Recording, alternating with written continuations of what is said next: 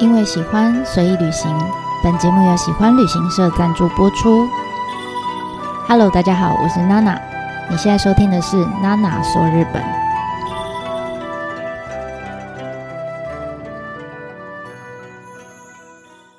Hello，大家好，我是娜娜。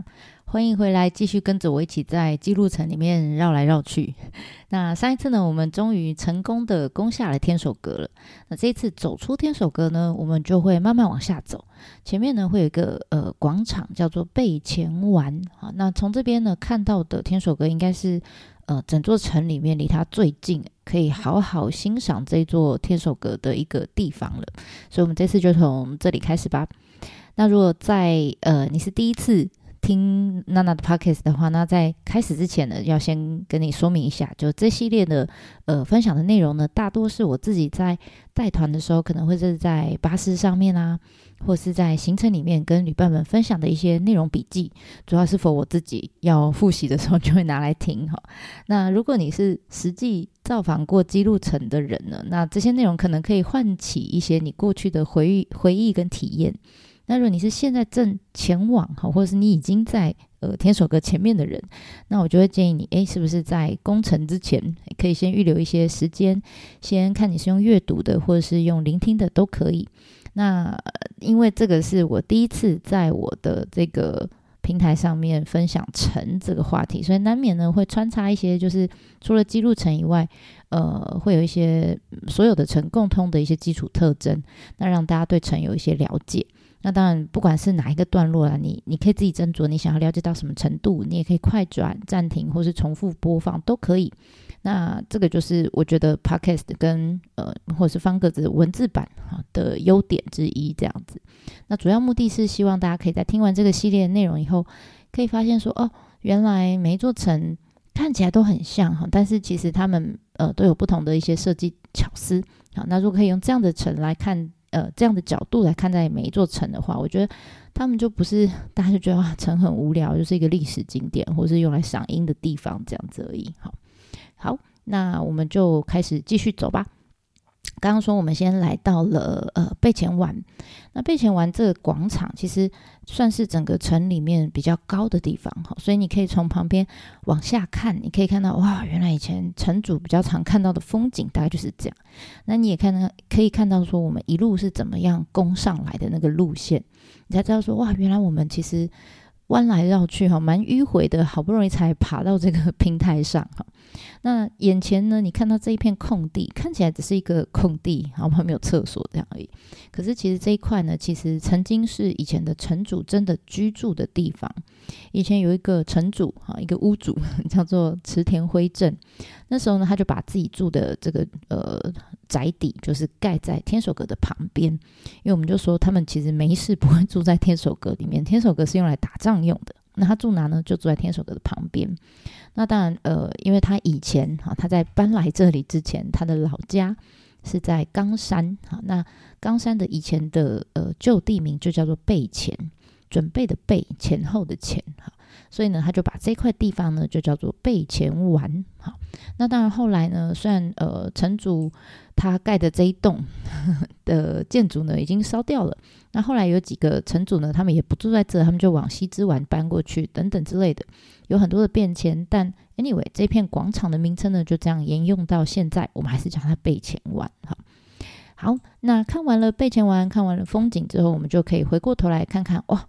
哎，后面就站着你刚刚攻上去的天守阁，好，那大家可以数数看，如果你现在看着天守阁的话，哎，你数数看这个天守阁，你觉得它是有几层楼呢？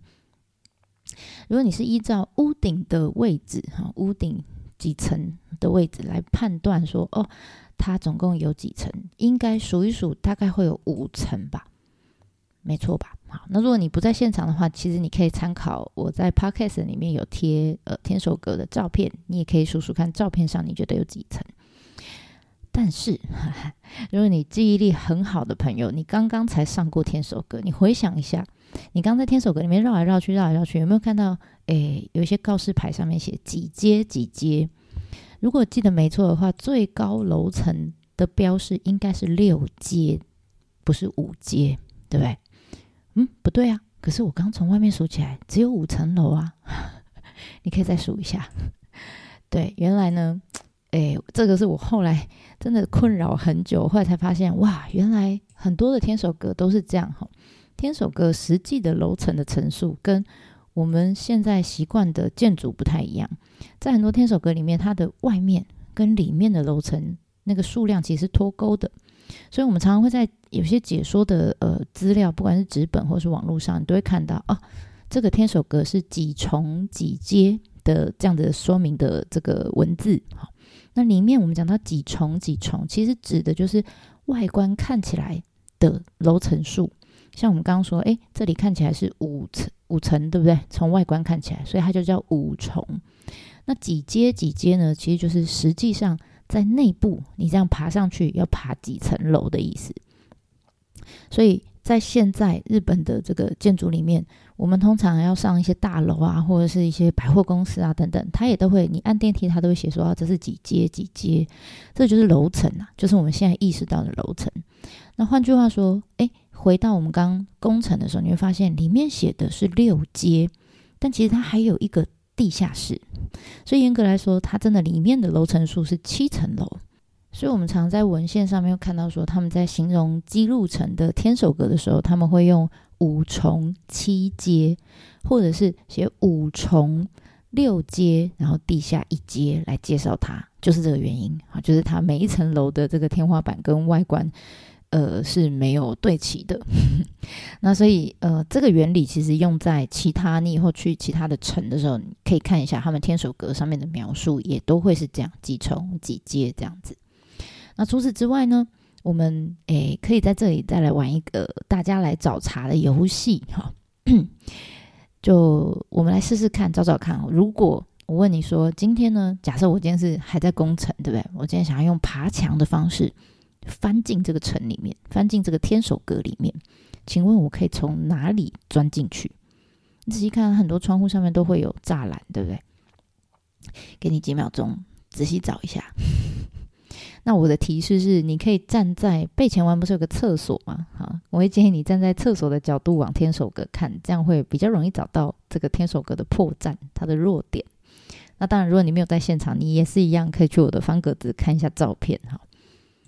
好，不知道你找到了没？来，答案揭晓，就是大家可以看最大最大那个天守阁那一栋的左后方，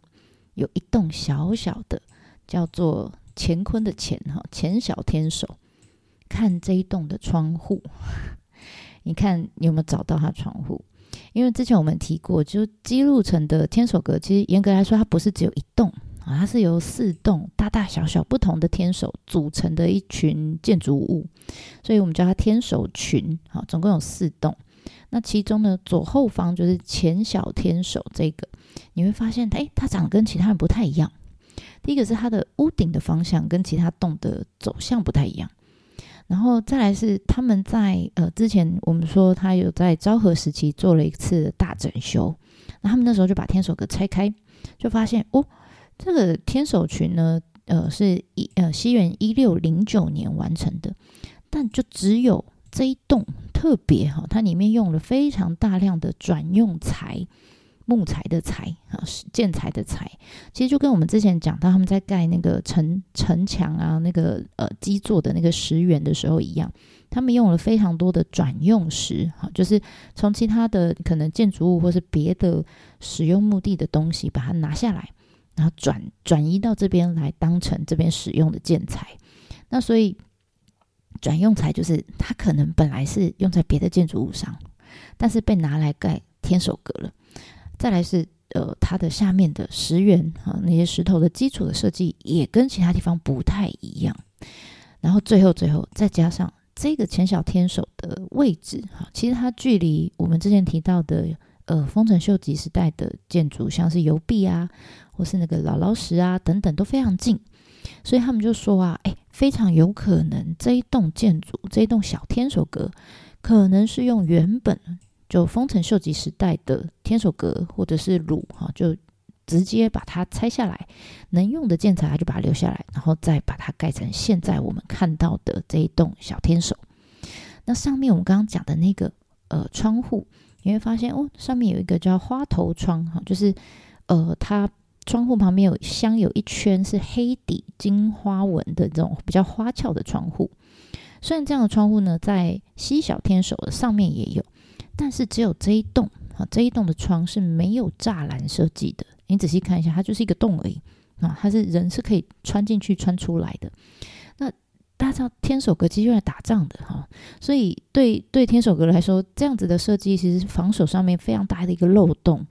所以他们呃，日本研究单位就在推测说，哎，这个可能是一个不得不的设计哈。之所以不设计栅栏，是因为你看这么多的天守群的屋顶，如果今天我要维修的时候，我要怎么修？以前没有那个，没有那些机具可以从外面上去嘛，所以他们呢就要预留一个维修通道哈，如果从让让那些维修的人可以从天守阁这一栋小小的天守阁跑出来，然后到其他的呃屋顶上面做修缮，所以它其实是一个维修孔，还蛮有趣的，就真的只有它没有栅栏，大家可以找找看。那除了窗户之外呢，还有另外一个想要分享给大家的一个东西，一个神兽哈。就是瞎气后沟，好，那这个这个词的呃中呃汉字写成一个左边一个鱼，然后鱼动物的鱼哈，右边一个虎老虎的虎，好，那这这个汉字我们就直接念它鱼虎好了，因为我不知道它中文怎么念，那它日文就叫瞎气后沟。那这样的鱼虎呢，其实常常出现在日本的寺庙啊，或者是城啊，他们的屋顶上面。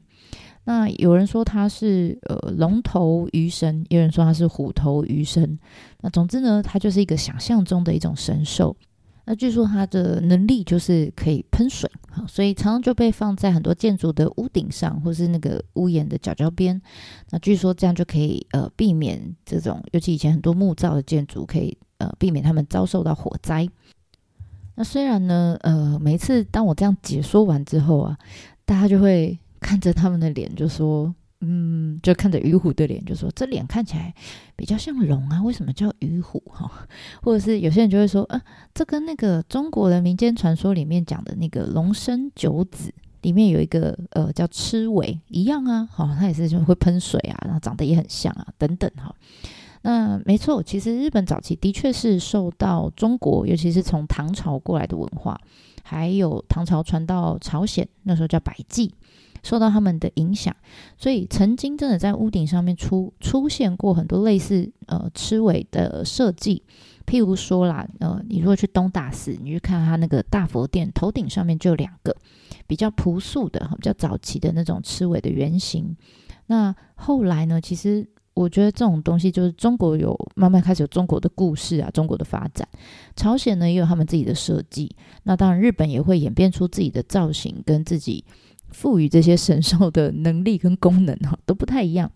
所以呃，而且还有啦，就是龙生九子的民间故事，其实我稍微查了一下，我发现它好像也是蛮多说法的。有些人就说其实是明朝才开始的。那 anyway，我我我不知道到底日本的这种鱼虎哈，不管它是龙啊，还是虎啊，还是金鱼啊，因为虾起在日文里面就是金鱼的意思，到底这种生物跟呃，我们中国的龙生九子里面赤尾一不一样？其实我真的嗯无法证实哈，但我也不无法反驳，所以这个就留给有兴趣的朋友自己挖下去了哈。但我唯一可以确定的是，呃，像这样子把赤尾，呃，不是把螭尾，把把鱼虎哈，第一次用在城，把它放在城的屋顶上面的人，那就是织田信长。但我也相信哈，你知道。织田信长其实是对任何宗教都没有在信道的，他就觉得他自己比神还厉害，所以他没有在信神，他也没在信佛。那他为什么会愿意哈，会想到要把这样子的神兽放到屋顶上？我觉得，呃，与其说他相信这个神兽可以帮他灭火啊、消灾，我觉得他反而是觉得单纯就是觉得这个东西很帅。所以就把它放在屋顶上。那当然，以他为偶像的这些战国武将很多嘛，所以后来这些武将们在筑城的时候，就学着他，就把这个下气后沟，就把这个鱼虎就放到屋顶上。所以你现在在很多的城啊、寺庙啊，或者是比较呃一些达官贵族的呃宅邸上面，都会看到慢慢的诶，蛮多的哈，他们就会把这个东西放在屋顶上面。那主要呢，其实是希望它可以呃避免火灾，好，这是最好的功能是这样子。好，那最后呢，在离开天守阁之前，我想要再讲一个，分享一个故事，就是天守阁一落成就马上变成凶宅的故事。什么意思呢？据说啊，当时在建这个天守阁的时候，那时候城主叫做池田辉正嘛，那他就请来了一个呃，据说非常厉害的一个工头，叫樱井元兵卫，我们就叫他元兵卫好了，哈。那这个呃工头呢，他为了要营造这，他是一个非常有责任感的的的工头哈。那他又知道这个大天守是整座城里面最重要的一个建筑，所以他非常用心哈，精心计算每一根梁柱的位置，然后在整个施工期间也非常认真的监工哈，盯着这些工人们说：你们一定要按图施工哈，呃，不能出现任何一毫米的差误差，我都算好了哈。绝对要这样盖才是最好的，这样。那所以几乎啦，他在盖这个城的时候，每天就是废寝忘食啊，都睡在工地，这样全心全意只想要帮他的业主，就是这个城主，造出一栋最完美的天守阁。哇，这个你知道这个天守阁不好盖哈，还有这整座城其实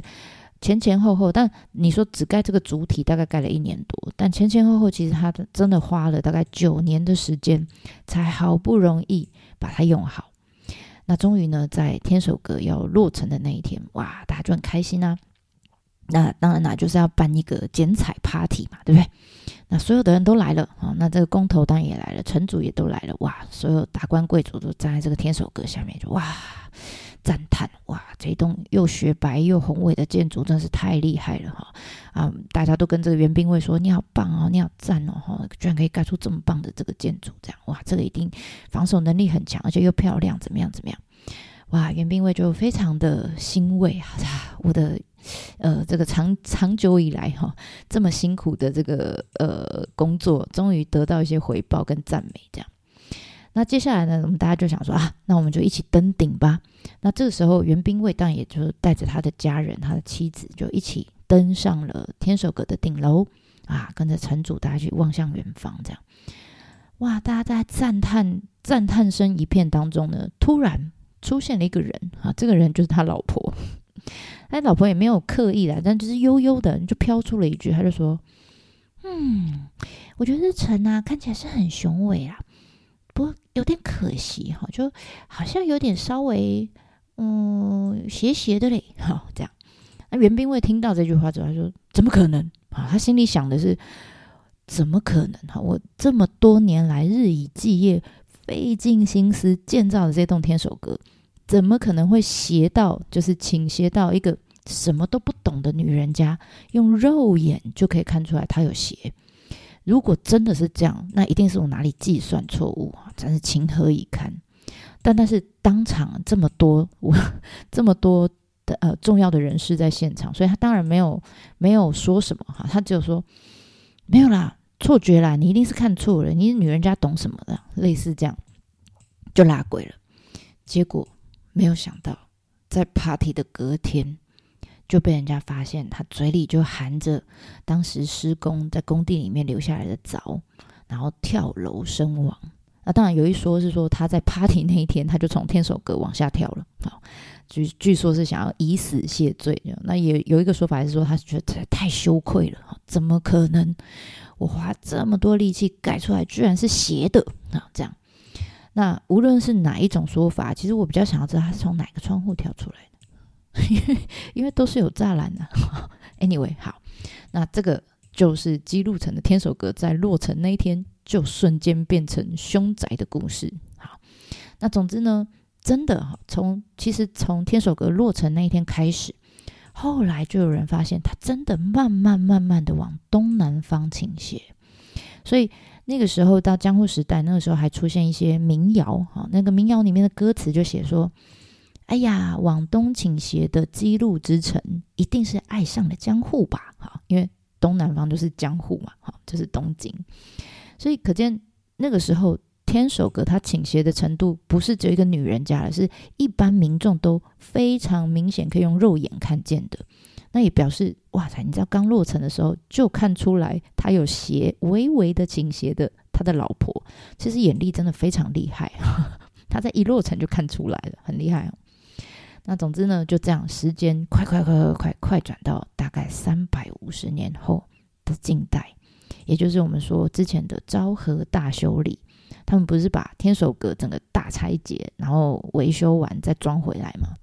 那根据那个时候拆掉的时候，他们做了一个量测，结果就发现，